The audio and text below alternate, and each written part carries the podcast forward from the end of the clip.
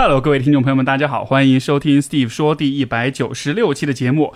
本期嘉宾是我们一位很久没有上节目的老朋友，是一位现在已经是一位二孩的老爸爸，这个叶壮，欢迎叶壮到我们的再次回到我们的节目上来。大家好，我是上次录完节目回去以后又添了个老二的叶壮。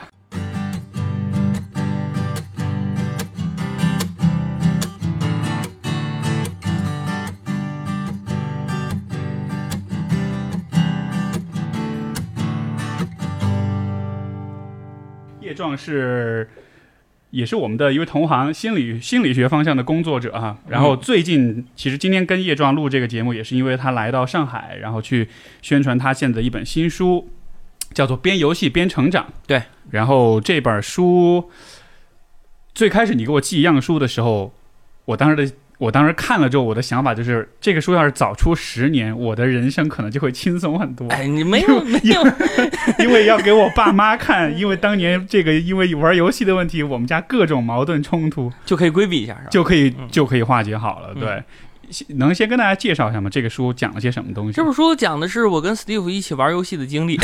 其中有一部分这本书里面有提到 Steve，因为我们有一起玩游戏的呃美好过程，呃，然后跟跟他做节目也是非常美好的过程。然后在这个过程中，其实我主要想探讨的是游戏对于儿童的成长以及个人的发展可能会产生什么样的益处。嗯，呃，不管是已经得到实践证明的，还是一些潜在的益处，那实际上你只要稍微对文献稍微加以一些研究、去讨论、去看，甚至看我们周围的人。的成长经历的话，是很容易得出一个结论的，就是电子游戏实际上并不像二十年前讲的是一个电子海洛因，对，那会儿就电子游戏毒品化是一个非常猖獗的命题，就是什么电子海洛因啊，什么呃，以前就是某知名大报的。这个报道说，玩游戏的男孩子最后都变成了这个男的去当抢抢抢劫犯，女的就怎么怎么样啊？各种男盗女娼的论调，实际上今今天看来都是匪夷所思的。随着技术的进步以及这种新技术的更加深入人心，实际上电子游戏跟儿童的成长，甚至教育本身都是可以有非常好的融合点的。所以我觉得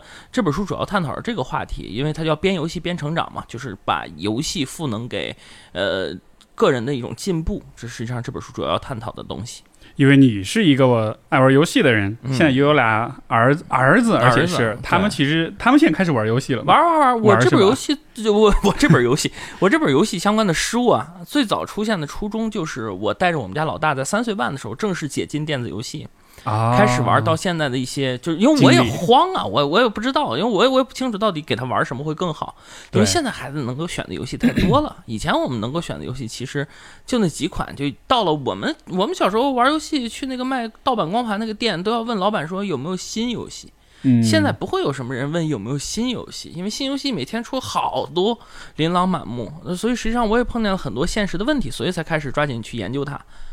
而且我觉得你就是的一个看法，我非常认同，就是其实游戏是未来世界一个必然的存在，就是它肯定会存在。所以如果你单纯的只是跟孩子说你不能玩，是不可能的，因为它会渗透到你生活每一个角落。你在家里不玩，你到了学校，同学会讨论，对，然后你是智能手机打开，就是要能够玩到游戏是很容易的，对，不像当年我们要玩那个。任天堂的对，然后你得去一个地方，或者你家里你也把这个机器给摆出来。现在大家在手机上就能玩，而小孩其实接触呃智能设备是非常容易一件事儿，所以他是没有办法用一种很单纯的一种静止。的策略来解决这个问题的。大量的中国家长和中国教育者存在一个非常奇怪的观念啊，就他们跑过来问我说：“哎，老师，我怎么才能不让我们家孩子玩游戏，去好好学习？”我说：“大哥，你这个想法呢，其实是一个错误的想法，就是你不能想当然的认为，你们家孩子不玩游戏就好好学习去了。” 这是个非常扯的认识，就是我记得非常清楚，就是我爸不让我玩游戏，但是我也不想好好学习。当时我被我爸锁在了反锁在一个屋子里面，里面只留了课本、书桌和一个那个文具嘛，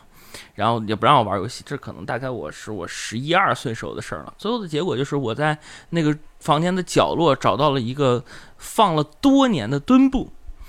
什么东西？墩布拖把啊！你别你别以为我做做做家务啊，不要以为我做清洁，就因为那个墩布放的年头太长了，因为那个屋子已经很多年，可能没有人在里边待过，放的时间太长，就导致那个拖把那个墩布啊，它下面那个墩布头啊，跟那个棍儿啊，就脱开了已经脱离了，一拔啊就拔出来了。啊，结果那天练了一下午棍术，找到了金箍棒，就 练了一下午棍术，就我的就你闲到这个地步，你也不会主动去学习的。所以啊学习跟游戏这件事儿，你不能想当然的。家长认为啊，现在游戏这个害了，就你知道现在很多。这个短某些短视频网站的那些关于游戏相关短视频，下面会有家长万人血书一样控诉说，号召国家这个取缔网络游戏、取缔电子游戏，还孩子一个美好的明天，类似这样的话，这实际上是非常错误的认识，就是因为你不能想当然的认为没有这个，你们家孩子就天真烂漫的、满心欢喜的、十分投入的去学习了。对，就他没有动力是会解释为是有人有事物让他分心，但实际上你把所有的让他分心的事物去掉之后，他还是他就没动力，就是没动力。他没动力就是没动力，他本来就没有那个 self driven，所以他实际上不存在这个可能性。没错，嗯你说那个我我我做过类似的事情，但是就是不让我玩游戏，我就会在纸上自己画那个游戏的界面，想象我来玩游戏。我也干过这种事儿，我也干过。对，对，就而且甚至还会有那个当年不是有那个 MD 嘛，就是那种嗯可以录音乐的那个磁碟。啊啊，我天我，会在自己在家里玩游戏，然后把那个当时玩 CS 嘛，把 CS 那个声音给录下来，然后在学校里面就听那个声音，听着就这都爽爽。哎这这都，其实今天回想起来觉得很傻。对，那实际上很多当时我们家长的错误观念，今天依然在沿用着。嗯，就你知道我在 就是写这本书，包括后面出来做推广等等，最不愿意碰到的一个问题是什么？就你就等会儿你跟我去做活动，我们肯定也要碰到类似的问题，就会说老师，我如何有效的平衡游戏跟学习中间的时间，如何让孩子能够啊这那的。这个实际上有个非常错误的观点，就是你如果谈到游戏跟学习的平衡，那你本身就已经把游戏和学习看成了对立面。对，就像有人跟你聊说如何做好工作和家庭平衡这件事，本身就是把工作和家庭看成了对立面。对，当然现在很多人的确他的工作和家庭他就是对立面，有的人是吧，不用加班也不愿意回家，就是不想看老婆，那的确是对立面，这是另外一说。但实际上，工作和家庭可以不是对立面的，游戏和学习也可以不是对立面的。所以每次都得去做这样的科普，就是得让人们认识到，其实学习就是我觉得最近几十年来中国人学习的方式，因为 高度固着呀，导致大家认为学习的方式就学习的 style 只有那一种。就是要反复的练习，反复的记忆背诵，对就是就是靠一种重复性的填鸭对，式的就对，就方式反复的投入。就就今天你说，我们小时候最得到的，就你会发现，我们小时候家长是不太建议你去学习那些天资聪颖的孩子，那人不咋学，照样学习好。家长不太跟你说，你看人家，人家不咋学，照样学习好。反正我妈没跟我说过这话，我妈老让我学的人是那个 学的巨刻苦。但可能学习不是最拔尖儿那个孩子，对，这个人往往就成了我爸我妈最愿意让我去效法的对象，因为他们表现的好像是被认可的正经学习的范本的样子。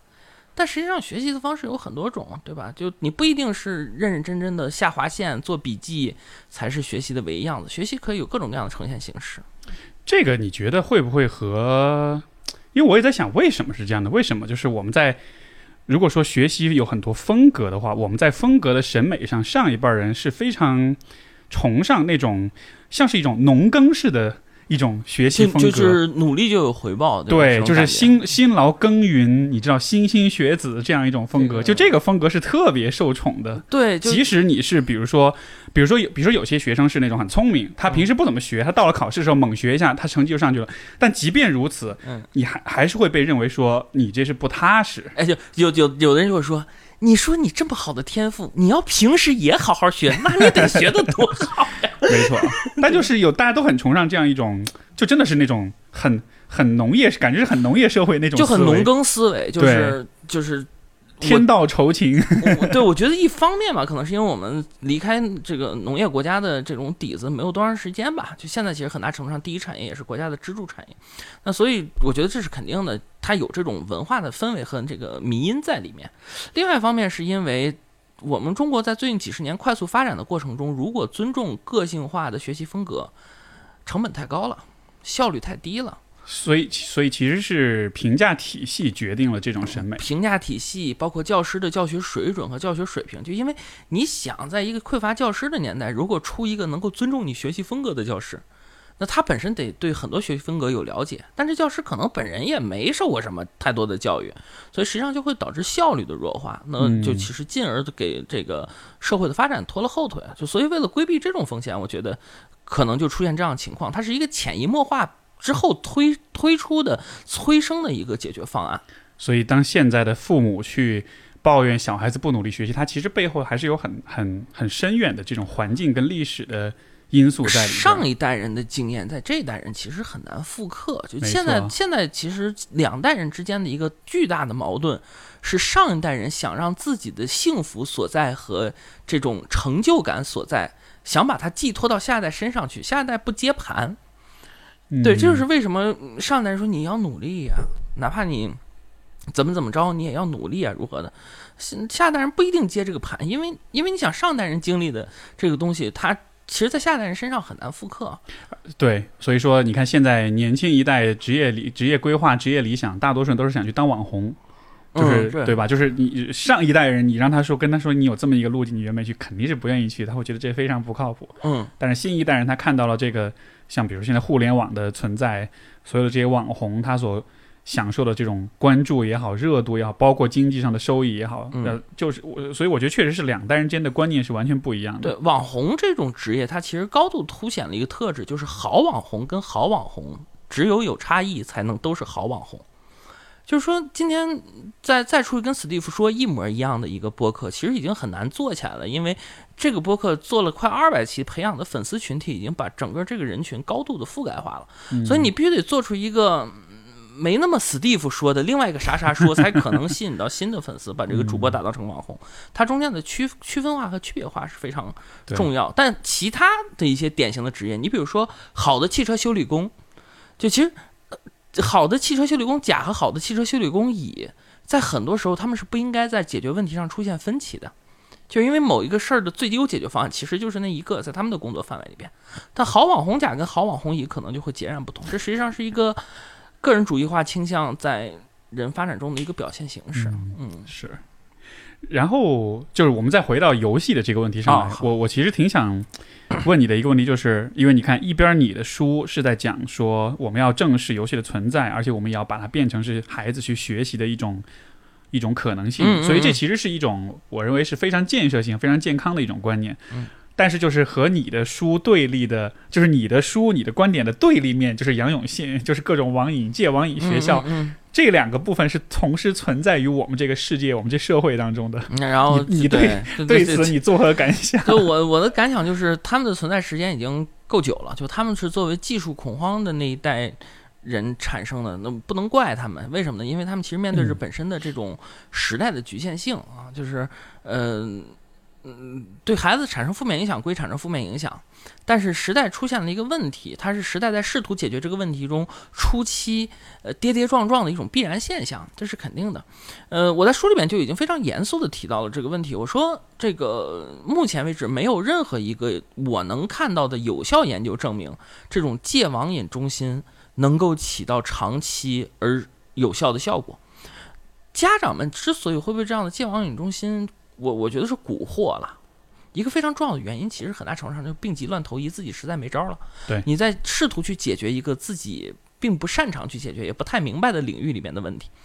它背后代表的其实就是一种对于新技术的恐慌。嗯、到今天都是很多家长跑过来说：“老师，你弄一个培训班，让我们家孩子可以不打游戏，花多少钱我都行。”那实际上这种东西本身，它依然是一种甩锅，因为他说这个问题是游戏的问题嘛。就他的想法就是，这孩子只要不碰游戏就行，他就好了呀。这是游戏导致他的问题啊。但实际上，游戏跟海洛因还是有点区别的，就是你要考虑这个孩子为什么在游戏过程中无法自拔，为什么出不来，就超越游戏本身好玩这件事儿。嗯呃，就是他为什么在这个里边，就是他宁愿玩游戏，不愿意跟你多说两句话，为什么不愿意呢？一个非常大的原因是这个东西背后一定还有其他的动因。我觉得这个很重要，因为小时候如果父母给你灌输的这种对于游戏的看法，它其实也会影响你自己对游戏的看法。然后，而现在我们看到了，就虽然今天我们讲的是就是同玩游戏在子女教育上面的问题，嗯嗯但是我们其实看到同时的一个现象，就是很多的成年人他对于自己的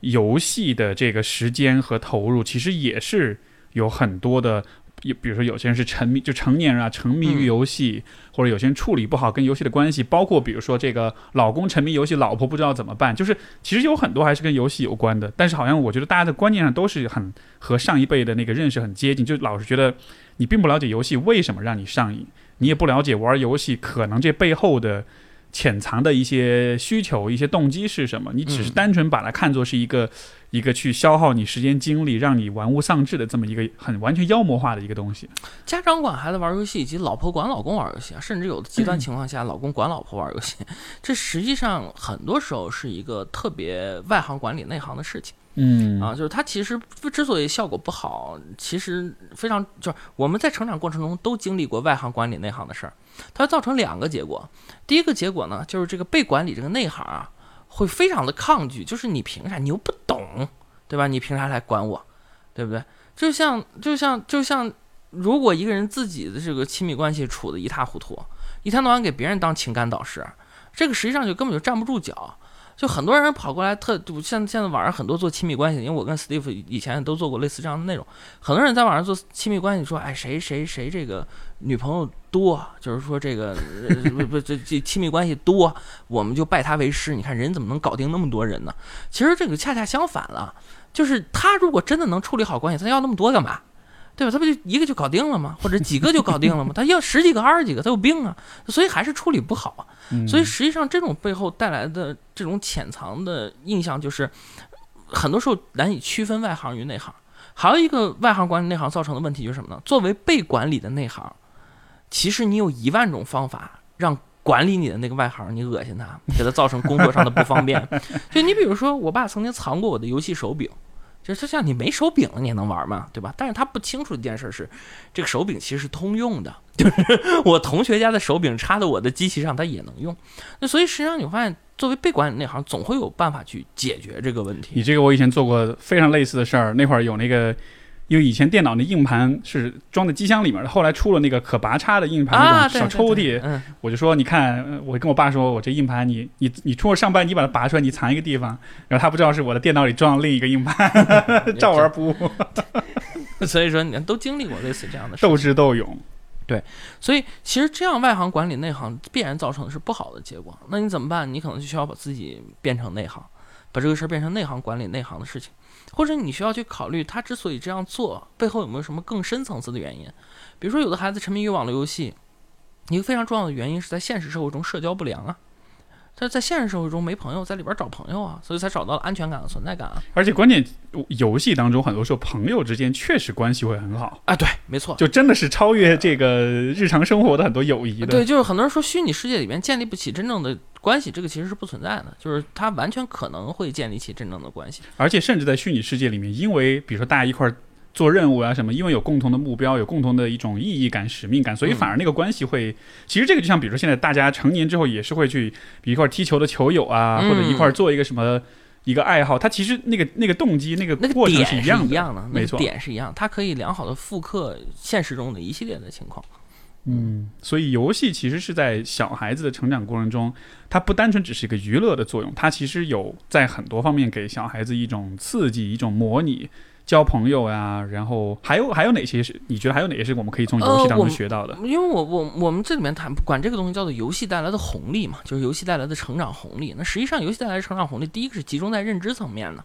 就是你比如说第一人称射击游戏或者一些三 D 游戏，它是可以有效促进一个人的相关的注意力水平和认知力水平的。你比如说你大脑中对于立体几何图形的构建，这是有影响的。就有一个研究会发现，如果这个腹腔镜外科手术医生每个星期能玩三个小时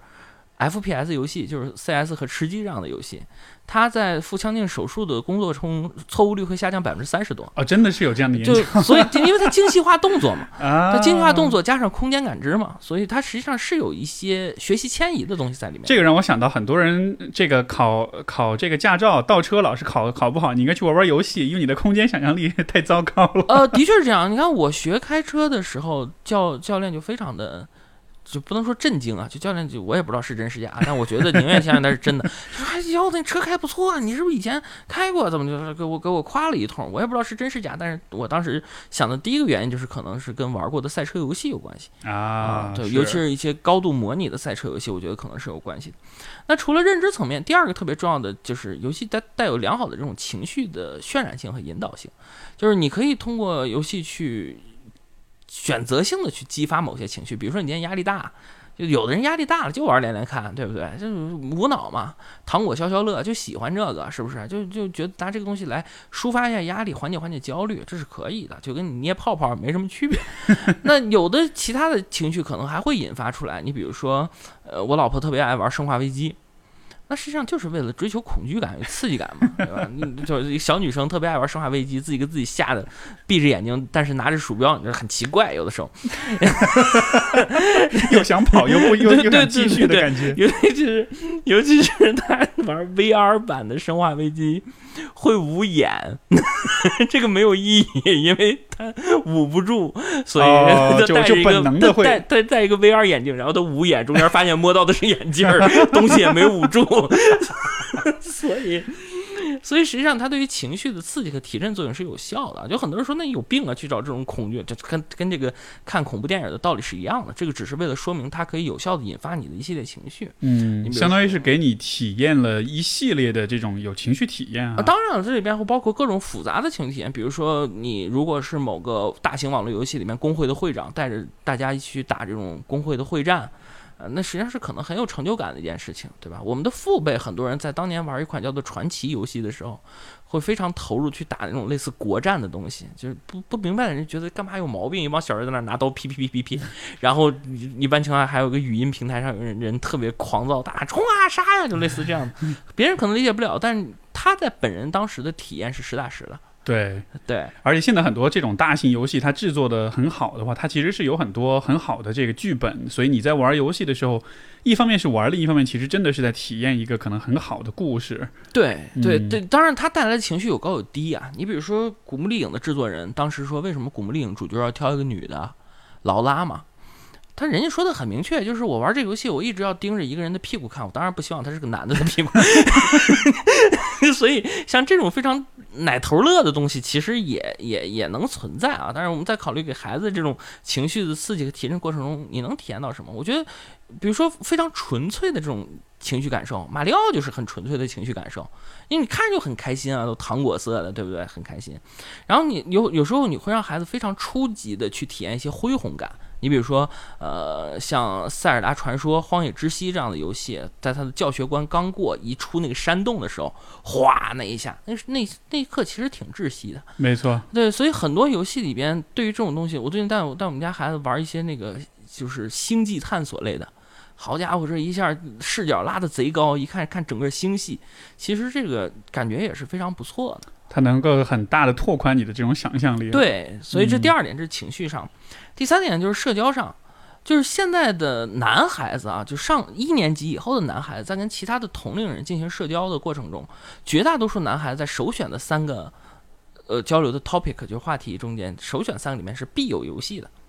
那这是特别典型的一个事情，就包括像我们上高中的时候，可能大家说啊，去 KTV 啊，上大学的时候去 KTV 啊。还去 KTV，现在孩子就去 KTV，可能唱不了几首歌就开始瘫在那儿开黑了，就所以这是一个非常重要的社交平台，它成了一个连接性特别强的东西。那这里面能看见各种形形色色的人，嗯，所以这也是一个层面。那另外一个层面，其实就是在他的这种心流体验、创造力、投入度等等这些方面，其实也是非常呃有考究的。玩游戏好玩嘛，就想多玩会儿。那实际上，它对于你整个的这种心理状态，从积极心理学的角度上讲，也是达到了一个不错的状态。嗯，这个很有意思。我觉我我确实是觉得，如果我们把游戏当做是一种学习的体验的话，当然前提是好的游戏，因为也有很多游戏是啊有很多游戏非常是是很垃圾的，对吧？吧？但是有有一些好的游戏，你像我小时候特别喜欢玩一个游戏叫《主题医院》。啊，然后那个游戏都不是你小时候该玩那个游戏分级，不是你小时候该玩的。它就是很考验你的规划跟经营能力，而且当初真的是我玩那个游戏，我爸妈以前一直讨厌我玩游戏，但他们有一天，我妈有一天就在旁边看了我玩这个游戏，啊我就跟她解释是怎么回事儿，她看了就是说，哎，这游戏好哎。就是这真的能能锻炼你的经营能力，然后后来就跟我爸讲，后来他们看我玩这游戏，说好你玩吧玩吧。他们确定没有看那个病人 犯的什么病？呃，这个这个就是我我觉得就是说，其实他们只要愿意花一点时间去其实加了解，以理解是可以。所以我是觉得这个为什么你你这个书很重要，就是我觉得对于很多呃父母，包括很多未来要做父母的这个同龄人们，我觉得都很有价值，就是因为你其实是在告诉人们，如果你花一点时间去了解游戏是什么，呃，而且能够帮你的孩子去选择合适的游戏，它反而能帮到你，它反而能就是。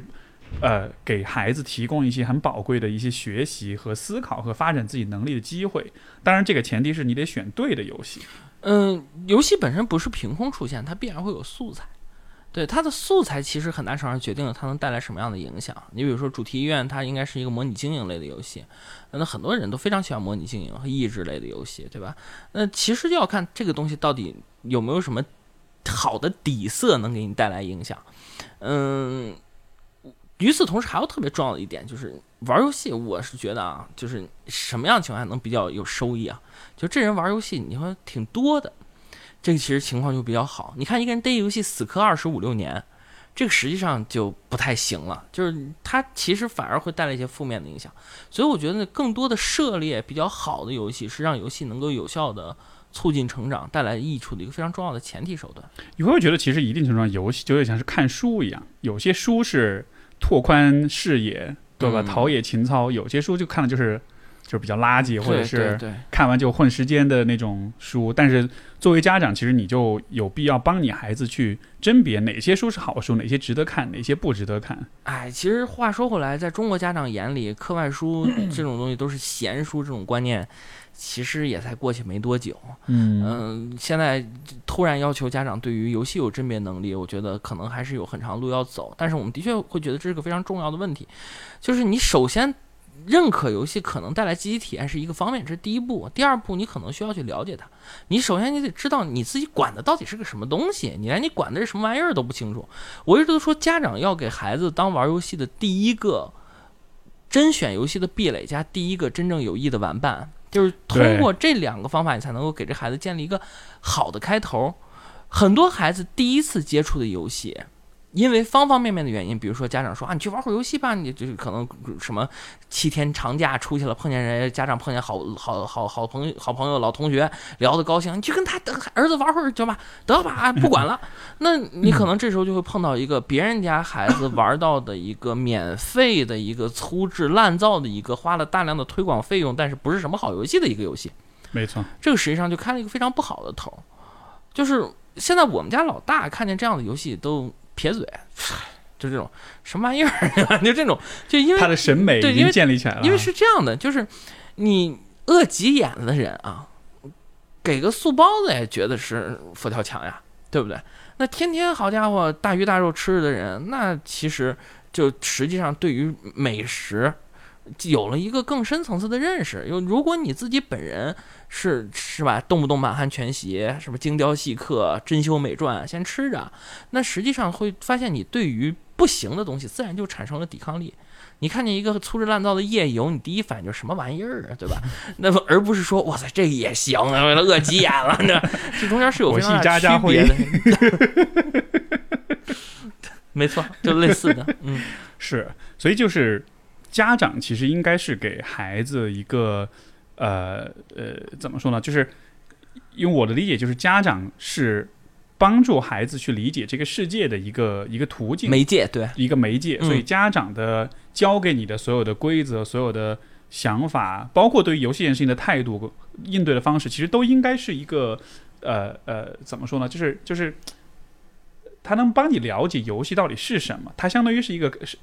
最早给你介绍这个概念，最早让你熟悉这个概念的一个，像是一个看门人这样一个角色。但是如果家长在这件事情上犯懒，他只是单纯用玩儿和不玩儿、学习和游戏这样的方式去管理的话，我想可能造成的结果就是，当孩子长大以后，他对于游戏也会有这样一种，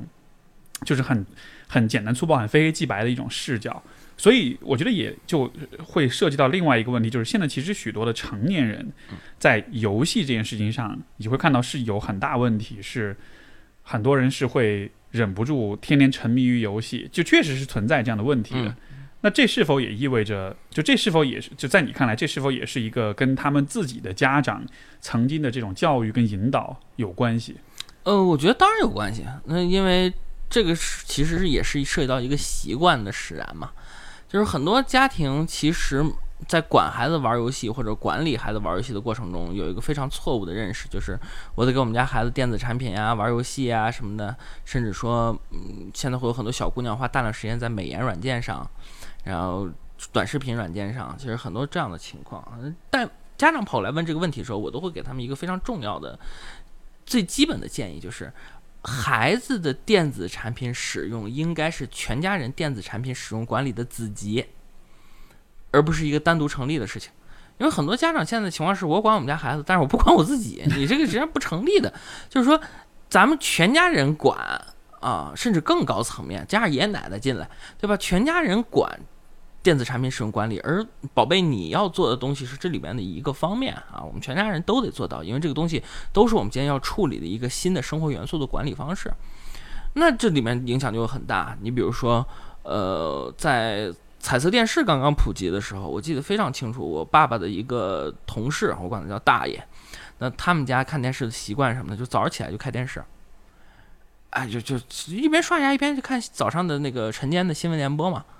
可能很多家庭这样非常正常，对吧？但是在我当时的。观念来讲，因为我们家天天晚上是只允许六点半到七点半开一个小时电视的，其他时间就像很多北方家庭一样，电视会被一块布盖住，有蕾丝的一块布盖住。对对。然后电视的插座一定要拔下来，很有仪式感。因为会觉得插着电会费电，是吗？对不知道为什么，反正我妈每次让我把插销都拔下来，然后。我我第一次去，我在我大姨家过了个夜，第二天早上他们家伴随着电视新闻的声音开始刷牙，那一刻我感觉我靠，我是不是睡到晚上七点了？我就这这个这是反应，为什么？就是因为你会发现不同的家庭对于游戏不不对不同家庭对于电子产品的管理，甚至说对于大量东西的管理中间存在着天差地别，方方面面了。这是看电视，那有的家庭不让孩子吃螺蛳粉儿。有的家庭这个不让孩子跟什么什么人玩，其实各方面都不一样。中国的家庭千姿百态，但是其实我们要注意的一件事情就是，当你跟孩子说你要做好某件事管理的时候，你可能需要稍微拔高一点视角。你们全家人是不是都该在这件事做管理？这个事儿是不是不只对孩子成立，对全家人也是成立的？这是需要去考虑的一个方面。你比如说，我们这个书出了以后，当时做了一套配套的视频课。这视频课发出去以后，视频课的这个主办方甲方爸爸很高兴，觉得我们做个很有意义的事情。你猜在评论里边骂的多还是夸的多？因为这个公众号主要对象是家长嘛。对，骂的那家伙那比夸的多多了。人骂就是说你们这什么玩意儿，这个东西坏东西还你们出来洗地，就开始骂。那骂的很多，有很多就不理性啊。我们甲方爸爸还挺看得开啊，就劝我，就说叶老师啊没关系啊，这个就说明有关注度，黑粉也是粉。对，这黑粉也是粉啊。你看你他们骂，说明戳到他们痛处了，说明咱们做这个事儿是对的，就开始。说什么歪理邪说？但是所有的骂里边，我放出来一条，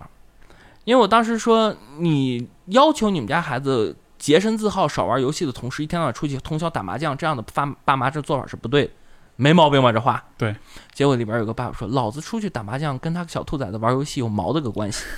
我只把这句评论放出来了，就是因为我觉得这个其实凸显了很多家长内心的一个想法，就是就是。其实他们跟孩子本身是对立的，大量的家长不愿意把自己跟孩子看成同一体，这个东西我非常的犯愁。就是孩子在那儿游泳，爸妈在旁边看着；孩子在那儿学琴，爸妈在旁边看着；孩子在那儿练球，爸妈在旁边看着。就是你会发现，爸妈永远都是交费、观摩的那一个，爸妈其实很少参与。很多人可能会说，那我参与还得交份学费呢，人又不是亲子班。但我觉得这不是个理由，就是很多时候。带孩子这个过程，你很容易让孩子认为，哦，你跟我是对立的。比如说，我需要央求你，你才能给我买一个东西，但你从来不跟我一起拼这个玩具。这其实这个背后代表的东西是一样的，就是你们一天到晚就就很多爸妈一天到晚跟孩子说，咱们是一家人啊，这个咱们怎么怎么怎么样。但实际上给孩子带来的感觉并不是这个样子的，就是那种孩子和父母之间这个角色还是距离是很远的哈。你是你，我是我，而不是我们都是人，好像有这么一个。分隔在里边，对，就是其实中国的家长给孩子带来非常割裂的感受，就是我既要从你这里传承东西，但是又感觉从你这里跟我之间的差距太大了，咱们两个就老觉得不一样，这实际上是一个非常大的问题。就是中国家长其实跟养孩子这条正式正经的道路相走有点反着来。养孩子道路应该什么呢？就是把孩子推出去的一个过程，就是你让这孩子有天独立了啊，自己自自自自强了，自立了，这孩子不找你了，不耽误你了，不影响你的自己人生，把日子小日子过得好好的，你这家长算当成功了，对吧？他现在大量的中国家长在孩子的育儿初期阶段跟孩子搞高度对立，你去学这，你去学那，我给你出钱，别的我不管，反正学好。但是在孩子该独立的时候搞高度的一致性，你要你大学要选在咱们城市。你要住在我们旁边，爸妈给你找了对象，你去相个亲，我们替你带孩子，这不扯呢吗？所以这两边就就反了，就是你应该一开始去做你后面做的那件事情，你应该跟孩子去保持高度的同一性，你不用替他带孩子，你先把他带好，所以这是一个特别重要的事情。然后在他十八九岁、二十当当岁的时候，让他走，让他出去，他在你这儿待着干嘛？人家能够出去，那证明人家已经成为一个独立的社会个体了。你说的这个问题，我有一个一种我冥冥之中的一种感觉。我觉得很多爸妈把孩子抓得很紧，可能内心深处可能是因为这些爸妈知道他们的孩子其实不行，就是他其实对他孩子没信心，他只是不会这么说，但是心里面他可能是知道说。但这个不行，跟他自己会很有有很大关系，就是他教育的不好，孩子的能力不行，各方面不行。但那种抓得很紧的父母，我就是，当然这个是我很直觉一个判断啊，但是就是我觉得这当中是有这么，他知道自己孩子不行，所以才管得很紧，所以才控制得很紧。他的事业、他的婚姻什么，就总是要去指手画脚的。这个是我觉得很多被指手画脚年轻人他不容易看到的点。但我的经验当中，我跟有一些人这样的交流之后。我其实会得出一个这么一个，就是 这个算是一个 unpopular opinion，这是一个不太受人待见的观点，但是可能事实是这样子的。嗯，我我我会比较乐观的看这个问题，就是因为我觉得人人都不行，就是人人人人都有不行的时候，就是人人都是从不行过来的，就是你没有经历过不行，你是行不起来，听着很怪的话，就是就是你一开始你的胜任力都是很差的，就你开始胜任力都是很差的。就所有的企业都会告诉你，其实我们很可能没指望实习生能干成个啥，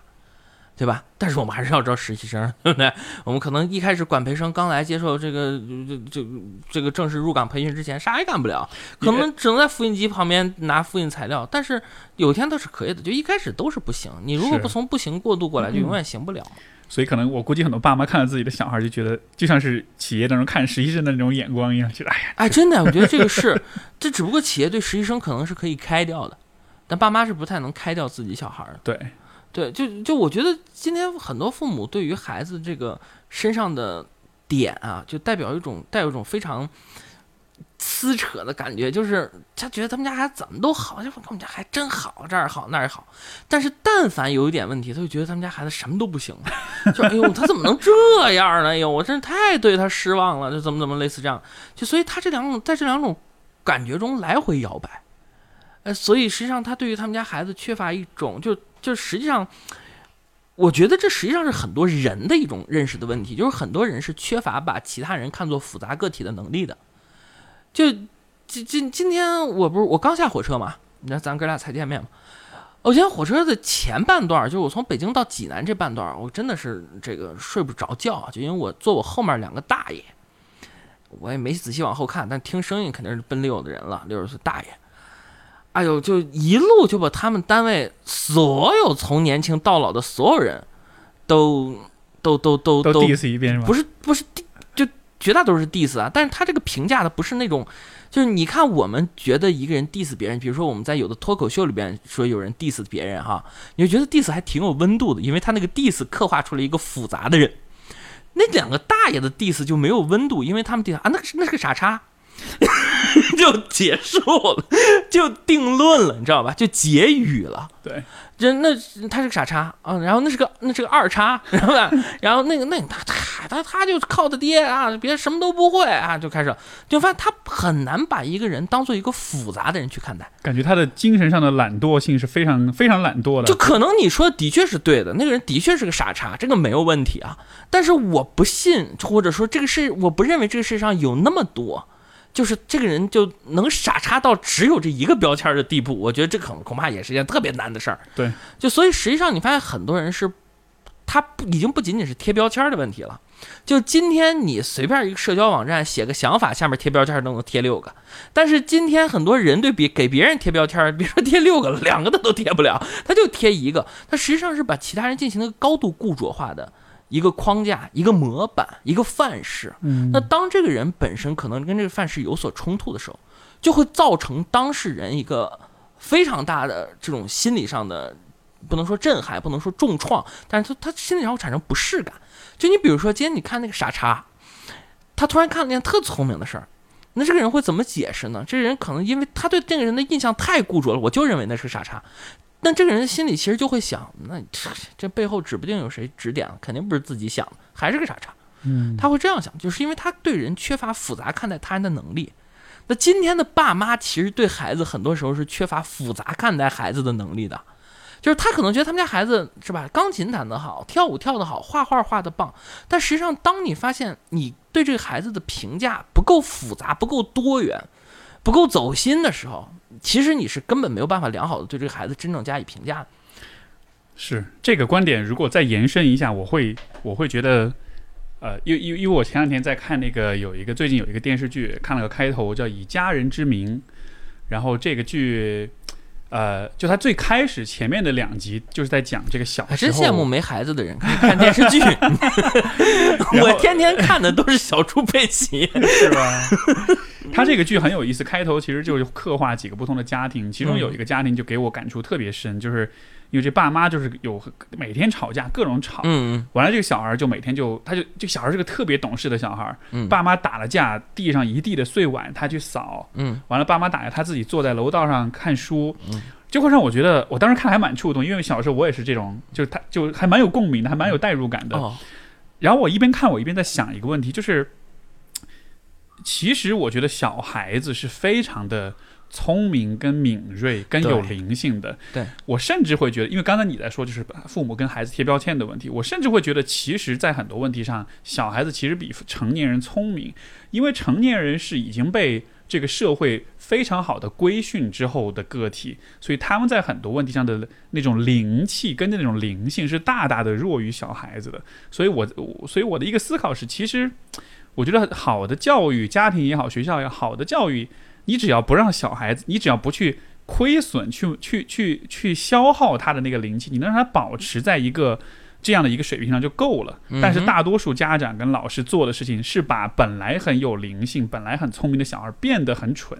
变得很驯化，变得很没有自己的主意。嗯，怎么说呢？就是这个事儿吧，它是咨询师的视角，就是因为你是个咨询师，你这样想，我完全能够理解。但是这个事儿呢，它是个不可逆的，就是人必然是要规训，就是人人人最终都会走到笼子里，而笼子必然会越缩越小。呃，甚至孩子的笼子就是父母的臂弯嘛，其实也是同样的道理。想想很可怕，但其实是同样的道理。呃，这是一个必然的要完成一个社会化的进程。嗯，对于孩子们来讲，其实他们在成长的过程中，嗯，都会走走过这条路。嗯，很多孩子都是非常有灵气。我跟你讲，就很多人会跟你说，就包括现在很多创业导师啊，什么特别高端培训，跟你说，人要不自己路走宽，你要活出新的人生啊！你是吧？前两天那个十四岁的啊，是吧？对对啊对，一天写几百首诗的那 听，懂鼓掌，那就开始，就这这这不可能的。人的道路都是越走越窄的，没有越走越宽的。在在我决定选择心理学这个行当的时候，我就已经放弃了天文学，说的好像我能干一样。但实际上，它本质上就是这样的。所有的人的人生道路都是越走越窄的。当你具体聚焦的一个选择之后，其实你就放弃了其他的可选项，这是个必然的事情。这个东西，这个东西没没得没得洗的，这个东西没没法弄的。但是我觉得特我特别认同是孩子有灵气的那一点，就是说，很多孩子你会发现，我们今天大人所说的啊，你看这个孩子很成熟，这孩子很稳重，实际上就是这孩子没灵气了，没错，就是这孩子这这个眼睛里边的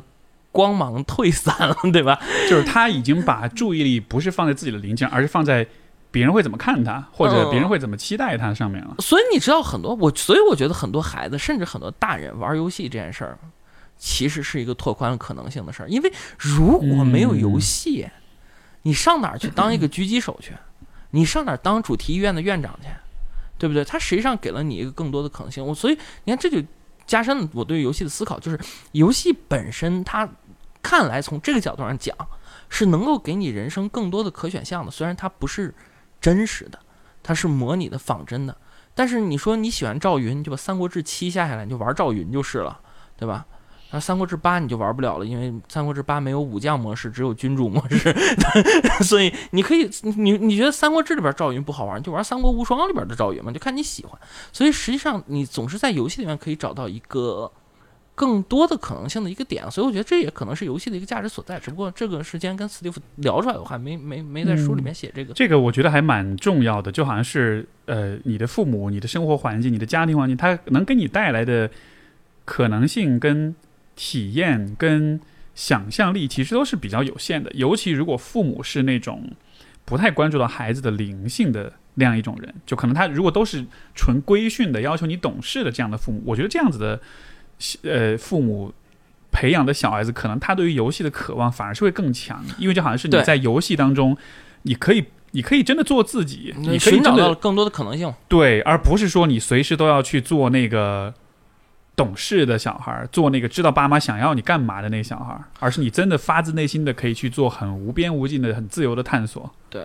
就我们说回刚才那个事情，就我说那个父母对孩子的思维固化、看法僵化这个事情，其实我觉得带来一个特别大的风险，就是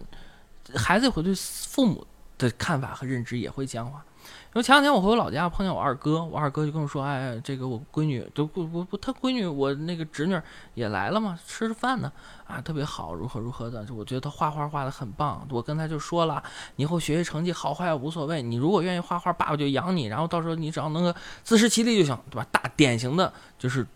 很多比我可能大个五六岁、十岁的中国父亲的说法，中国四线城市父亲的说法。”那我其实，在整个过程中看到他闺女看他的眼神是很嫌弃的，就是他他的闺女其实对于他的认识也非常的刻板与单一。因为我二哥是个小企业主，一天到晚出去应酬，回了家可能第一件事就是吐，第二件事就是洗，第三件事就是睡。那可能在这样的过程中，孩子对于父母的认知其实也在僵化，也在固化。其实你今天会发现，很多孩子跟父母打交道的过程中，把父母本身也当成了工具人。对，就他其实也不认为父母是一个复杂的人，父母可能是个 ATM，对吧？父父母可能是个就是个 ATM，父母可能就是给我打扫房子，父母管我吃管我住，你给我安排工作，我去是老子给你面子，你别叭叭的，对吧？可能很多孩子就是这样想的。那实际上在这样的过程中，你会发现双方都没把对方当一个复杂的人看。那如果你双方都不拿对方当一个复杂人看，就因为你们彼此之间的视角和看法太过单一了，就极容易产生矛盾。就因为你你这两股力既刚猛又不分散，你当你产生矛盾和碰撞的时候，就会产生巨大的摩擦嘛，这是很好理解。那所以在这个时候就会出现，比如说婚姻上的问题，在相亲上的问题，要不要生孩子问题，生了孩子谁带的问题。所以我觉得这种东西的背后一个特别大的原因是。父母以及孩子双方，再加上你们家孩子如果娶了另一家人孩子，另一家人也这德行，就导致亲家对亲家的看法也是高度单一化的，不够多元，不够复杂化，那实际上就容易造成很多矛盾的爆发。我觉得这是很大的问题。你说这个，我还可以想到另一个例子，就是呃，这也是我的咨询当中啊，就是可以看到，就是有一些来访，就是他所面临的一个问题，就是他会把父母看作是。也是很很单一化的，很工，你像你说的是把他们当做工具人，而很多子女对于父母的那个期待就是你要给我爱，你要让我觉得我是值得被爱的，受宠的小宝宝。对，然后他得不到，然后就很痛苦，就很难受。就当然需要爱这个需求，我觉得是非常合理的，但是。只需要爱，这个对，好像不是除了除了这种需求之外，就好像你对父母就没有任何其他的期待。嗯，因为我也联系到，比如说我自己跟我父母的关系，可能我在稍微小一点的时候，我也会这样，我觉得啊，他们不够爱我，我好难过。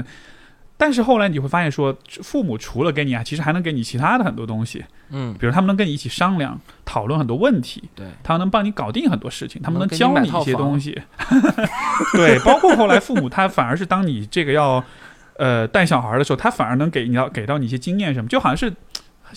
年轻人也没有把父母当做是一种经验跟学习的一种对象，他完全只是把他看作是一个养我的人，一个爱我的人。就是大家对父母、父母孩子间双方都是像你说的，都是对彼此，就是把他把彼此看得非常简单。双方互相看不到对方身上的一些隐藏属性，我觉得这个是一个特别对，典型的问题。但但实际上就跟你玩游戏，很多人物有隐藏属性一样，就是其实人是非常复杂的，就是我们需要去培养这种复杂的看待他人的能力。你在做了父亲之后，你有发现你自己身上什么隐藏属性吗？哎呀，我我我我我真我真不知道，原来养孩子是这个样子的，我真 我真的不清楚。后悔吗？我不后悔，我后悔倒肯定不后悔。就我看我们俩儿子，我还是挺欣慰的，我不后悔。就是我现在，你比如说，我现在买什么东西啊？就我刚才我录节目之前，我就跟你说了，我就现在买什么东西，我都第一反应就是。就以前东西在我这儿是个数，就是我银行卡里边有多少钱，这个东西多少钱，能不能买得起，值当不值当，然后做个决策就可以了。但今天就会自动带进了一个，进了银行以后看见的那种国际货币交易的那种，一美金等于多少多少人民币，一日元等于多少，就感觉你脑子里面有这样一个大屏幕，就是你一看到我要花一千块钱，我就琢磨，哎，我们家老大幼儿园一个月是四千八，这一千。就是一周，然后，然后再干两千块钱，就是哎呀，我们家老二，这再过三个月上幼儿园，这又得交半年的钱，这多少多少钱？这怎么？我就你会自动带入一个换算机制，就我觉得这是不可怕也不可爱，就是一个特别跟以前不一样的一个事儿，就是。有了孩子之后，我就发现生活中大量的元素中间就少不了他们的影子。对，就是就是他们就在我之前，除了热恋期啊，我跟我老婆除了热恋期，她她怎么想我我不清楚，但是当时我走哪我都觉得有她的影子，这好恐怖。但是 但是的确是这样，就除了热恋期有这么一段时间之外，其他真没有过。就是你干个啥事儿，你都能想起来有个人他在中间成了一个非常重要的决策变量。啊，现在是有俩人，然后非常重要的角色变量，对，就所以我觉得这是特别大的一个改变。这个这个这就是爱呗。哎呀，我觉得 他也许不是那种，不是无那种想象的，对他可能不是那种甜甜蜜蜜的、很温温柔柔的那种爱，但是我觉得就是你对一个人的关注，那种高度的关注，就像你说你热恋期的时候，其实我觉得这个。这种这种比喻，我没有孩子，但是我能理解你说那种热恋期都是一直想着。对对，你有很多热恋期，我这。所以，所以我觉得这个可能就是一种，就可能是我们对爱的想象是，总觉得它应该是一种，哎呦，抱抱亲亲，特别甜蜜那种。啊，那个。但它也可以只是一个在心理上时刻的对你的在意，对你的关注。对我们家老大现在已经进入了不抱抱不亲亲的阶段。不瞒你说，我已经在我们家地板上睡了半年了，是吧？因为我们家老大半年前突然有一天跟我说，我要自己睡。五岁的时候，就很多家长跑来我说：“老师，怎么让我们家孩子跟我分房睡、分床睡、独立入睡？”这种问题我说我帮不了你。我们家孩子五岁跑来跟我说他要自己睡，他就霸占了我的卧室。嗯，之所以要自己睡，是因为他想他在宜家买了一个城堡，他想在城堡里睡。然后在我的卧室把城堡搭在床上，在城堡里睡，然后睡了一天太热，城堡就揭了个盖儿。睡第二天还热，就把城堡拆了。第三天就不出来了，你就就鸠占鹊巢。我正我我我原本要搬家的，但是因为疫情原因，我也搬不了家，我就只能天天打地铺。早上起来收，晚上睡的时候盖。哎呦我天哪，这这那那硬地板睡的我腰椎间盘突出都睡好了，就是 就是就是这这这半年了，就是你会觉得嗯。挺好的，也不错，但是你会已经能感觉到孩子在成长的过程中已经开始有要远离你的那一面啊，对，远离你那一面。我觉得我对你的了解，当然你跟你小孩相处，我觉得更多仅限于你的朋友圈发的帖子什么的。但是我还是会很真切的感觉到，其实你对于小孩的那种情感、那种关怀，包括之前你讲到有一个贴，你很早之前写的有关买那个百科全书，因为你讲到小时候你爸给你买百科全书，我妈给我买，啊，你妈给你买，对对对对对，就是我觉得你是我见过的这个我们同龄人当爸爸的里面，我觉得你是属于那种真的非常走心的那种了，包括你刚才讲你跟他打地铺睡啊，让他睡城堡里什么的。你是怎么？我不知道这个问题能不能你好不好回答？你是怎么做到这一点的？或者说你为什么是这样的？因为相比之下，现在很多男性、很多爸爸们其实对于孩子是相当不走心的，所以我就想搞明白这个区别在哪里。因为因为我有灵气啊，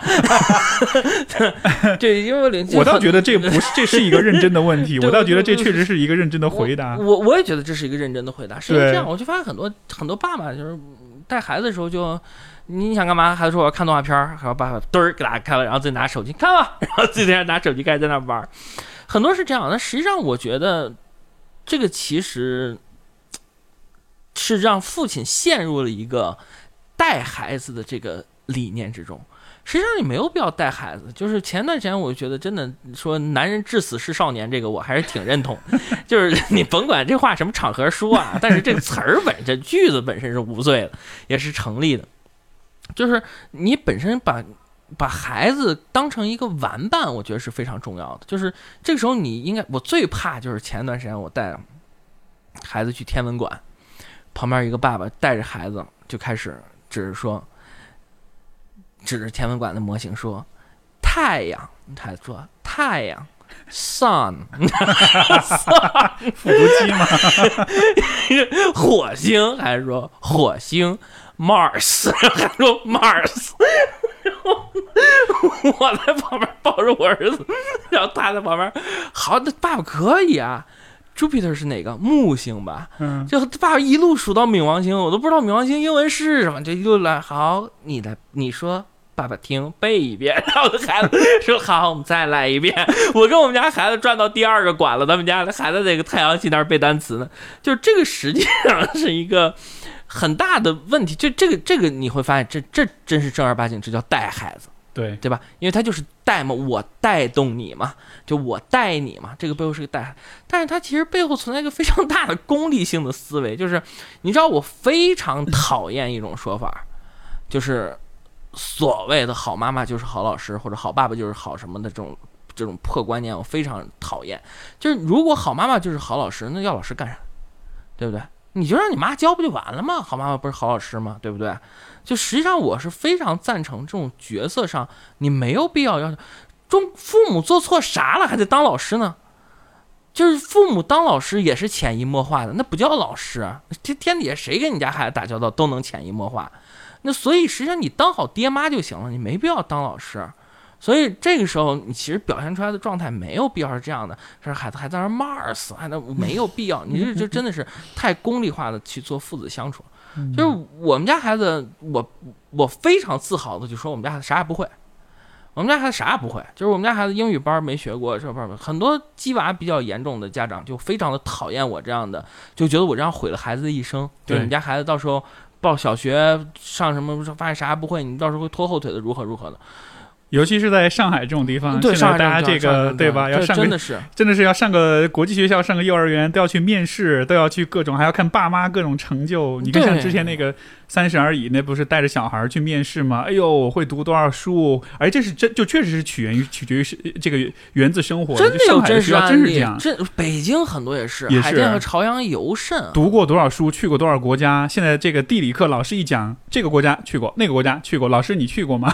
都是这样的，都是这样的。现在现在北京这种情况也非常的严重，所以很多家长跑来说：“老师，我让我们家孩子三岁半报了四个英语班，一个一对一，一个一对四，这两都是外教的，还有两个线。”上的其中一个是情景绘画的，你说这个行不行？我用再给孩子报一个英语话剧班，一共五个，这不更好吗？用不用？我说你疯了，就所以很多时候都这样。就是我这样的家长，我不是那种佛系家长，呃，我也不是那种鸡娃家长。我这样家长，鸡娃是什么？鸡娃就是这个给娃打鸡血、带孩子成长的家长，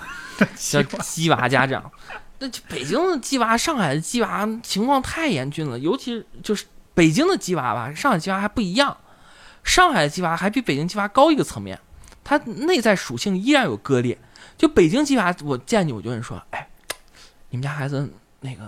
哪儿学的英语啊？”你说哪哪哪儿效果好吗？好，多少课时费？等会儿我一掂量，哎，行，这个回头联系方式给我，我就报一个。这是北京的鸡娃，明白吧？就是你好，我也好，大家都好，一起鸡。虽然我这样家长也不送孩子去鸡，上海的不一样。上海的是你们家孩子学什么？你说高尔夫球，然后上海这就说高尔夫球不行，那我们家孩子就得学马术。就是他 他这是又高一个层次，知道吧？对，就北京这种事，大家是往一个劲儿努力，那那个好，咱就都去那儿，大家一起好，哈哈哈，对吧？上海不一样，上海是既然这个东西你挑了，我如果还跟你一起在这个，咱不就零和博弈了吗？我得跟你不一样，哎，我得争取给孩子趟出一条非凡的道路。但实际上，它背后更大的内核还是鸡娃这条同样的道路。当然，这是另外一个深刻的话题了，我就不不不展开说。但是说回带孩子这件事情，我一直都觉得，人家还问我说：“你觉得怎么怎么样？”我一直觉得啊，很多家长跑来说：“廖老师，我身不由己啊，我得给我孩子报这些班儿，如何如何。”开始讲，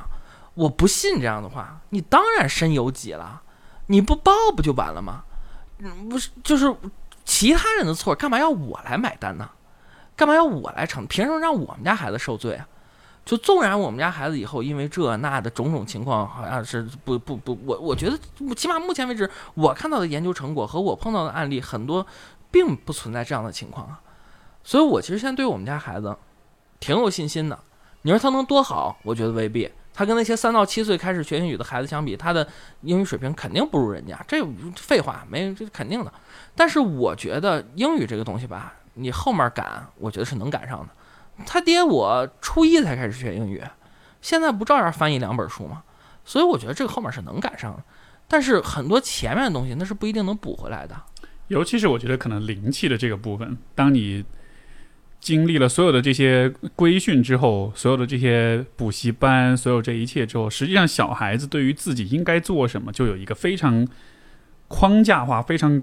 这个规范化的一种理解了。对，实际上我非常不说不喜欢，我非常心疼很多孩子在一些具体的场合下非常明白我这时候该怎么表现，没错，才是大家最希望看到的。不管是就，但你会发现大量人都在走这个路子，不管是什么小模特、小童星、小什么这那、小主持人，类似这样的培训，他表面上是披着阴形体表的这个皮啊，但实际上内在很多时候他。潜在的一个价值观是，你需要揣摩外界需要你怎么做，对，你就怎么做。他锻炼其实是这个能力，而且你其实就是指就是你现这个不是说不能孩子不能输在起跑线上，但是你想想这个话，你再往大了去看，它无非就是让小孩子提前进入到成年人的那个角色当中，没错。但是实际上，成年人的赛道，成年人的角色真的那么好玩吗？真的那么的有意思吗？关键问题是成年人的赛道本身也不单一啊哈，所以你看大量成年人就是彼此之间都鄙视对方赛道。这个人说那个他就有几个臭钱儿算什么呀？这个人说那个他上过学，我跟你讲书读脑子都傻了，知识分子臭老九。所以你发现其实成年人赛道也充满了彼此之间的看不上与 diss。而且成年人这个到了一定的时候，他又会发现，哎呦，这一切又没有意义，我要追求意义，我要去放飞自我，他又辞去大公司的工作，又开始去做那些。找回他灵性的那些事情了，有的还不一定能找回来，就很多还不能。有的有的你去当个假和尚，你也找不回来，对不对？就所以很多时候那个灵性，有的是自以为灵性，有的是自己好家伙，穿着宽衣大袍，早上等着露水在自己的额头上凝结出来一滴，然后轻轻拈掉。你说能找回灵性吗？我觉得也未必。找个感冒倒是有可能，但是。但是，哎，就千金难买我愿意吧。我觉得人不一样嘛。是是，因为我我觉得这个方面就是，我确实，因为我对你的感觉是，我觉得你的那一个部分其实一直是保留的很好的，包括你的这种，我不知道这个是不是也跟你学相声什么有关系，好像是你把那个很 playful 的、很好玩的、很活泼的、很很随性的那个部分，就好像是给了他一个空间去把它保存下来，以至于就是到了今天，你在和你的孩子互动，我感觉你是蛮有用到。有利用到你这个部分。呃，我觉得其实你跟孩子玩的时候啊，是非常应该也有必要去放得开的。对，就你放得开，孩子能放得开。这两天我们家孩子老大老二极度痴迷于一个游戏，就是从床边跑到就我站在床边，然后从床边跑到我的肚子上，然后弹倒，就因为我胖。这个这你想想挺带感的，就你放在他们。对吧？对，几十厘米高的身高上，这件事其实挺带感的，就相当于你撞到了一个弹绵又软又弹的东西上，然后咣叽给你弹倒，挺有意思的。然后这两个孩子，就老大老二一岁半嘛，老大五岁半，这两个孩子就开始排队，排队弹倒，然后每次一次比一次弹的就抓嘛，你知道，很明显就带有演的成分在里边，刚碰着就倒了啊。然后打三个滚，你知道就很抓嘛，就跟 C 罗一样。呃对对黑的漂亮，碰瓷儿的都不是假摔，是碰瓷儿，就就类似这样，就是就是很多人可能觉得这太无聊了吧，但实际上我觉得这挺有意思的，就很多爸爸其实在这一点上是能够做到的，但是再放下身段，很多时候就可能不太行了，就有的时候你可能要跟孩子有一些非常有意思的想法和一些，就当你家孩子提出来一些非常奇妙和神奇又实现不了的东西的时候，你也要考虑到底背后有几次的可行性。我觉得是特就你真的得找回你自己童年那个点，没错，找回你当年把你们家床单在自己脖子上扎了一个扣当超人收的感觉，你才能玩得好。你这个你说这个感觉，我我我也分享我一个心路历程，就是我跟我跟我们家 C 总在一块儿，我是从什么时候开始？因为我以前一直都觉得 我我也会要小孩嘛，我其实对这事儿特别特别不确定。嗯但是我是从什么时候开始意识到，说我其实准备好要小孩呢？就是当我发现我和我老婆的我们俩在一块儿也像俩小孩儿一样，嗯，我们在一块儿玩的特别开心。然后这个时候我就会想，以后有了孩子，那无非就是多一个小孩儿，咱们三个一块儿玩儿。哎，那多那那多好啊！那一一点负担都没有，反而会觉得那是一个特别其乐融融的事情。就当我到了这个阶段，因为之前我跟我跟在之前的伴侣相处的时候，我其实很少有那个很童趣、很好玩的那一面。嗯我那一面我老觉得可能比较装逼啊，可能比较就是装的很成打引号的成熟，嗯就会把那个很成熟的那个范儿摆在所有人面前。但是后来发现，其实那样的关系就不好玩，反倒是现在的关系就让我觉得，像你所说那个小孩子的那个部分，你放下身段，你把那个部分释放出来之后，你就发现其实生活就会变得特别有意思，以至于这个时候你再让我去想象说，如果以后有了小孩儿。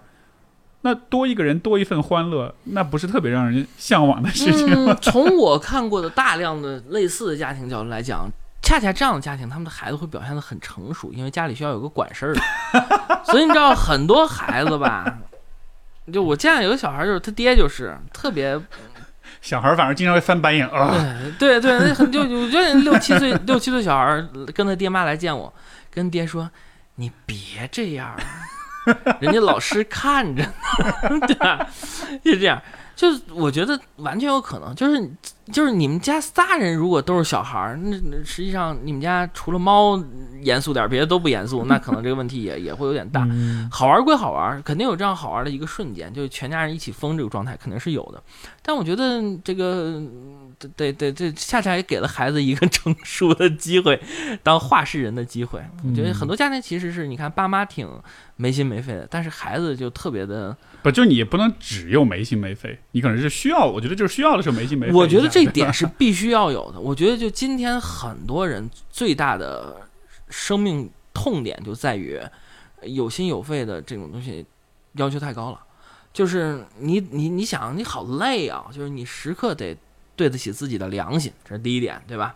然后你时刻还得考虑自己的各个方面的担子、压力和角色。我是公司的谁谁谁啦，我是家里的谁谁谁啦，我是我老婆的谁谁谁了，我是老公的谁谁谁了。就是我其实觉得啊，我一直都觉得，很多时候你你你你可能需要稍微把这些担子放下来一点，不是说你要没底线，但是你可能不用非要求自己就是。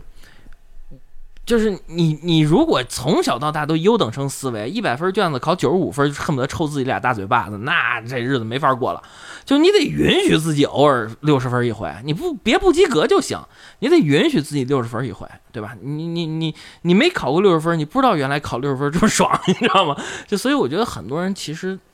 当优等生当惯了。有的时候会出现问题，就我我我我虽然有 playful 的一面，但恰恰因为同样的处事原则，就是有的人也可能会见过暴怒的一面。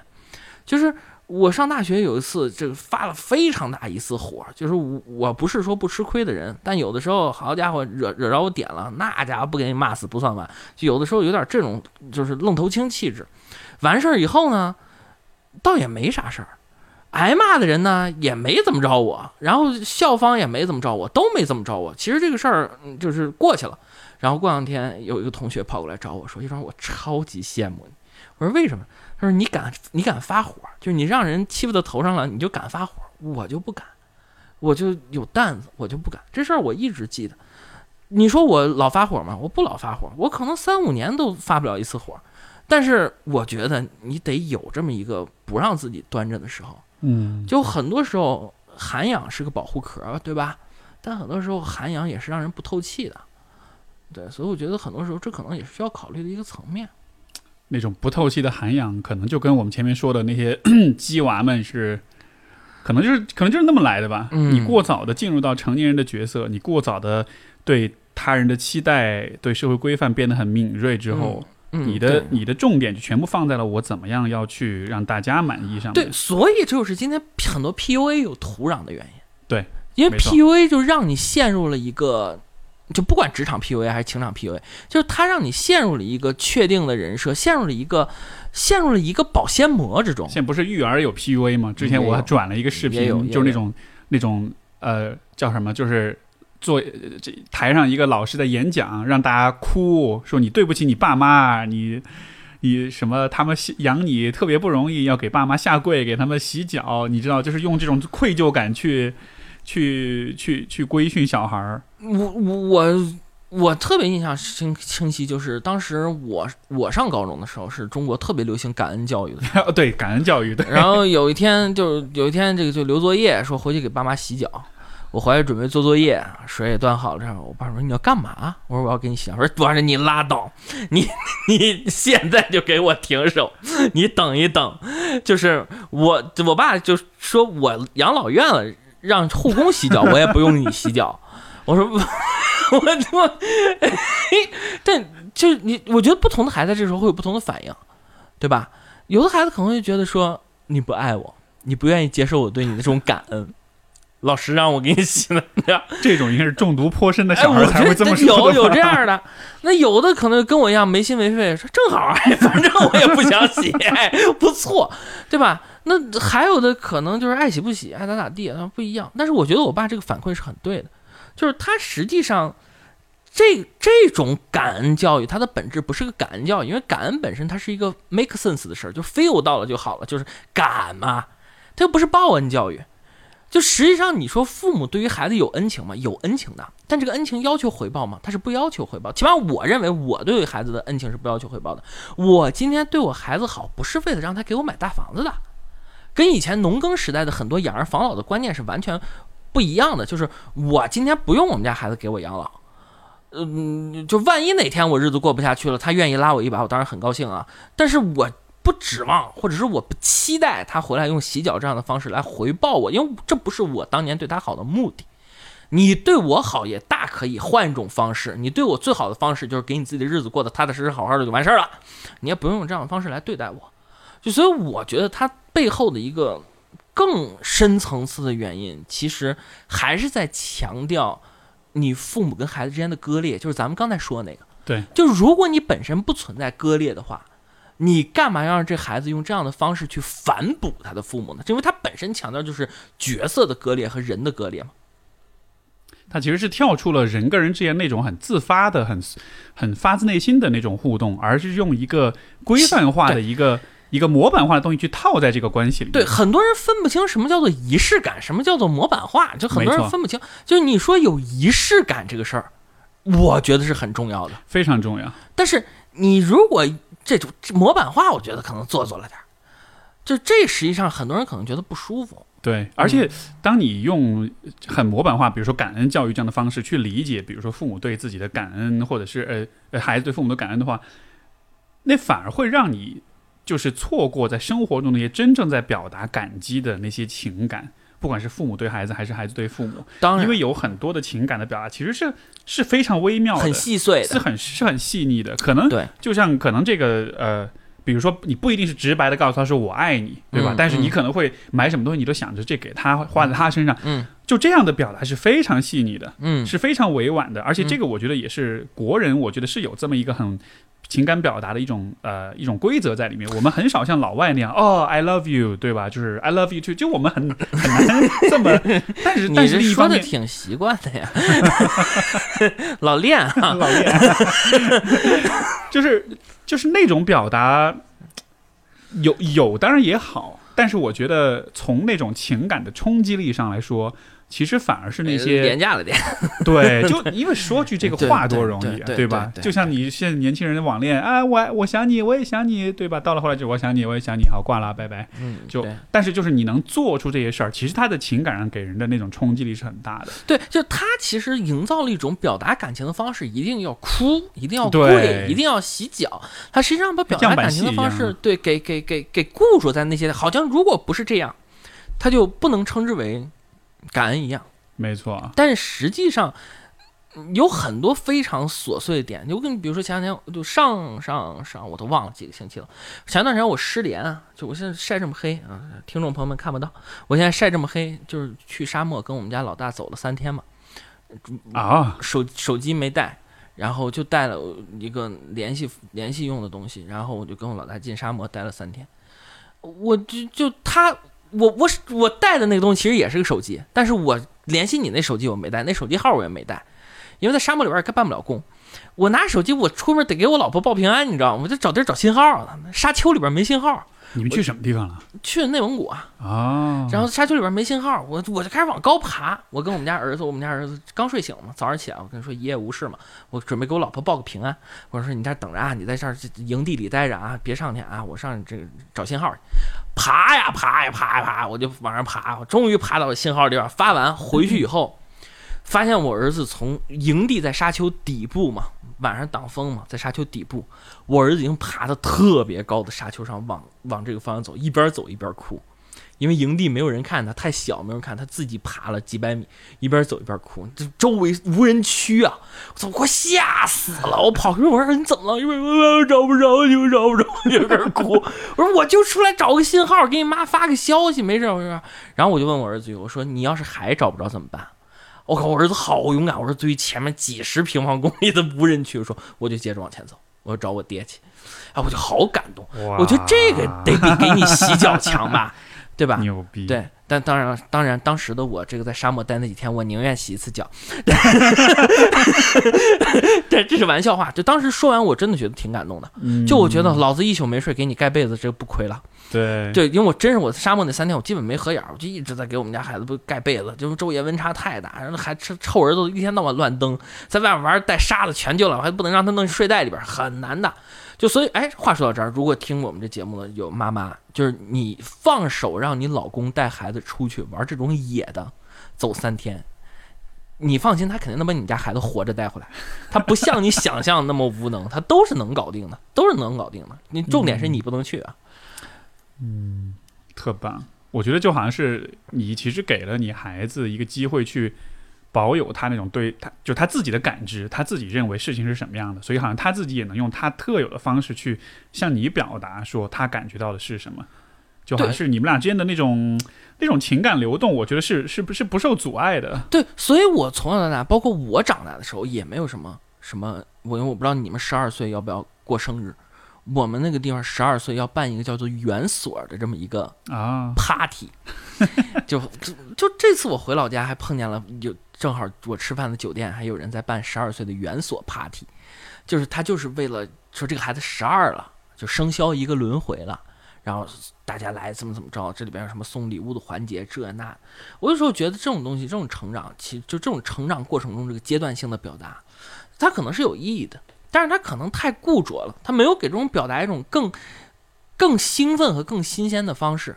然后这就是为什么今天很多像你我这样的人参加那种标准制式化的婚礼就非常的就是别扭，没错，因为那个司仪一上就会讲，今天啊，我们帅气的新郎带着我们的新娘走过了红毯。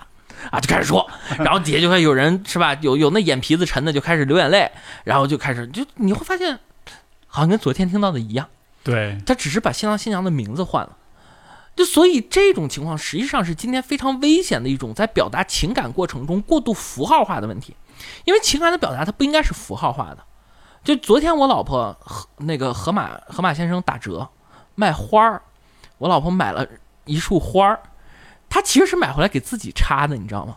但是让我高兴了一天，因为早上九点钟当当当敲门，我一打开。们，河马先生一个一身大汗的光头大哥，拿着一束花儿，说：“兄弟，你的花儿。”我接过来，我没反应过来，我说谢，咣的门给我关上了，然后回头跟我老婆说：“我靠，我长这么大第一次有男人送我花。”然后我老婆说：“你就当是我送给你的吧，我买的。”但是这我让我高兴了一天，因为我以前从没有过这样的体验。但是我觉得这也是一种挺有趣的一种表达，我老婆也乐了乐了很久。所以我觉得，其实，在生活中是需要这些更细碎的东西在里面，你才能体察到更好的温度。对，嗯，哎呀，这个特别棒。我我想到我昨天刚刚看了一个视频，呃，也是给我感动的一塌糊涂。他就是讲这个。在贵州有一个海拔很高的一个小一个小小镇里面，一个是是一个村儿里面吧，有一个摇滚乐手，他去那边当老师，当音乐老师，然后他就给那个学校里面几个女孩教他们乐器，他们后来组了个乐队，嗯，他们演的那个表演的那个视频就放在快手上，就就火了，嗯，然后这个痛痒就是那个去年那个月下那个乐队，因为他们演一首歌是痛痒，痛痒就看到这个视频就转发了，后来痛痒就。专程跑到给他们演了一波，跟他们去做表演。然后当时我看着就特别感动，我觉得那种感觉跟你说很像，非这非常摇滚，就是我觉得这非常非常摇滚。我觉得那个点就是在于他们玩音乐，你看这几个小孩呢，农村里面的可能就是初中初一初二的小女生玩音乐，组乐队、弹吉他呀、唱歌什么的。你说这些事儿有用吗？他能吃饭吗？能挣钱吗？能让他们上好学校吗？其实一点用都没有。没有用。但是就是他们在做这些事情的时候。他才真的能够去感受，他真的能够用心去看这个世界。他做的时候的那种快乐、那种投入、那种很美好的感受，我真的看着我觉得太美好了。因为这几个乐队的人，他们自己本身也是这样的人。但是那几个小孩子他们在做，你就会那种感动，就是在于你是我会非常希望这几个孩子他们的这一个部分。给就是音乐给他们带来这种美感的熏陶，我很我很希望他们能永远保有这个部分，因为这个部分我们肉眼可见，许多人在成长过程中慢慢就会失去，没有就会磨灭，然后生活就会变得非常的无光，非常的灰灰调。就是其实这很大程度上解释了为什么你会看到大量的四十多岁的人、五十多岁的人碰见了年轻时候的朋友、老同学、老战友的时候。那个状态就会呈现出一种他们的子女非常不熟悉的状态，没错，因为他们在对方心目中和对方的交流就是中回到了二三十年前的状态和二三十年前的自我。嗯，那实际上在这样的过程中，你就会发现，他其实就恰恰说明这二三十年你苍孙了，对吧？就是你这人变了，就你的那个内在之光没了，对你，你灵气没了，灵气没了，对，就实际上这个就其实恰恰的。反向证明了我们刚才讲的一个东西，嗯，但是为什么一定要让这些东西在碰见老同学、老战友和老同事的时候迸发呢？实际上，你完全可以一直保有它。没错，你看今天很多人会说，很多上岁数像我像像我岳母就说啊，那谁谁谁，我岳母夸我妈就是亲家啊，我岳母夸我妈。就说：“哎，这个爷庄，你妈真年轻啊，真年轻。”我妈就夸我岳女：“啊，你看，你你你你看，你岳母真年轻啊！你看，反正是是六十岁的女性互相夸。”谁都知道是假话，就夸对方真年轻，这也不知道怎么想的。但是呢，他其实反向的就证明了还是很珍惜灵气这件事情。没错，还是珍惜那种年轻人才有那种状态。就好像是我们小时候花很大的功夫把这个部分给打磨掉，但是长大之后又会特别怀念。真的是好苦！你看，小的时候装大人，大时候装小孩。没错。对啊，那这老是老老头一天到晚穿潮牌，小伙一天到晚穿西装。哎。你说 什么事儿？所以，所以从这个再回到游戏这个主题上，也许游戏像是一种，尤其对于大一点啊，对于成年人来说，可能游戏也像是一种效果不那么好，但多少会有点用的一种去保留或者去找回自己灵气的一种方式。我觉得很对于很多这小时候玩过游戏，就是他们在十几岁的时候玩游戏，比咱们大个十几岁的那些人，真的，对你见现在很多人，其实他最大的这个休闲方式。是打开《英雄无敌三》来一盘，这都多少年前的游戏了。前段时间魔兽不是也那个情怀服吗？怀旧服，怀旧服，对，魔兽世界怀旧服，好多成年人，好多大人回去玩，感对，前两天看特别感动，就是说，就是前两天怀旧服，我我是一个每天回来带孩子的奶爸，我每天打两个小时打出来的东西，为了让我们服务器安琪拉抓紧时间开门，都是这个，就所以实际上你会发现游戏。也是你，就是你小时候玩过的游戏，就是你小时候在街边吃到的那个，你现在还是会想起来味道的烙饼。没错，它就是这个样子的，就是就是我我隔个五六年六七年就要把《大航海时代四》下载回来玩一遍，《三国志七》下载回来玩一玩。那我不知道你你主题医院最近出了复刻版，你去下吧。那个我觉得这其实就是一种把你拽回当年的一种特别重要的形式。当然，当年它要在你生命中出现过，对，才可以。所以游戏、音乐、电影，所有这一切，所以你看现在大家长大就开始怀旧，开始情怀。但是既然如此，那干嘛当初要把这个部分给它磨灭掉，给它扼杀掉呢？哎这个我觉自己自己给自己找事儿做，自己找事儿干是吧？就所以你，所以很多人就说，你看他幸福的像个傻子，就其实就是因为傻子都是有灵气的，傻气本身，嘿，幸福的像个傻子。Siri 没说你，再说傻子没说 Siri，请闭嘴。这这什么识别？幸福的像傻子，Siri 叮咚。这这苹果恐成最大赢家。嗯，这我所以我觉得。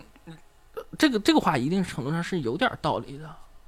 就所以我觉得这个背后的东西是需要我们去搞，但是你你不能指望它不磨灭，这个东西其实就是磨灭了又找回的过程。对，就人就是这么说来，感觉人的生活就是与童年分手，然后再把它追回来的过程。我特别喜欢这个说法，对吧？对吧？与童年分手，就是我们都是渣男，我们当年抛弃了童年，但是又发现只有他最好，还想把他拽回来做原配。也许从这个层面上来说，父母可能就会就是。我认为理想的父母可以做的一点就是，你要帮助你的孩子尽量别和自己的童年分手，你要支持他和他的童年能在一块儿相处，然后这样子的话，他人生后半段才不需要很努力的再去寻回这些东西。但是最难的一点，恰恰在于当父母的人正处于自己生命中与童年区隔最远的那一点啊！你看，这就造成了今天的矛盾。哎，但是很好，我觉得至少我们今天提出了，相当是理出了一种思路一样，什么样父母应该做什么样的人，而也许，也许当你就是当父母自己理理清楚了自己跟自己童年那个关系，当他这个复合的过程也许多少完成了之后，这个时候他来做父母，可能他对他孩子就会有很大的一种帮助。所以，所以我们家老大最近这段时间特别喜欢跟爷爷在一起，我懂了。因为爷爷已经回归了老顽童的初心，我明白了。这一瞬间我 get 到，嗯，很好，非常好。我感觉我们今天最后这个主题升华了一下，升华好高，升华好高，特别棒，特别棒。今天我们时间也差不多，后来也要去赶活动。对，今天下午叶壮老师也在上海做一个线下的签售，所以叶壮老师的书叫做《边游戏边成长》，边游戏边成长。然后这个对于游戏这个话题，包括对于亲子教育。呃，哎，你之前那本书，呃，二十一招，二十一招让孩子让孩子独立，这也是一本特别棒的书。对这个理念，我今天一开始不是聊过？对对对对对，就是其实我觉得这个你的对于育儿的观念，因为因为你真的是很走心在做老爸的，又是有心理学的专业知识的加成，所以我真的是觉得这两本书我都看过，我也觉得写的特别棒。所以大家感兴趣的话，不管是对于。自己的父母，还是对于自己未来即将成为的父母，我觉得都非常值得去了解。感谢感谢感谢你的认可，感谢你为我们新书做推荐语。好的，好，那我们今天的节目就到这儿，非常感谢叶壮的分享，好，谢谢大家，拜拜。好，我们下次节目再见，拜拜。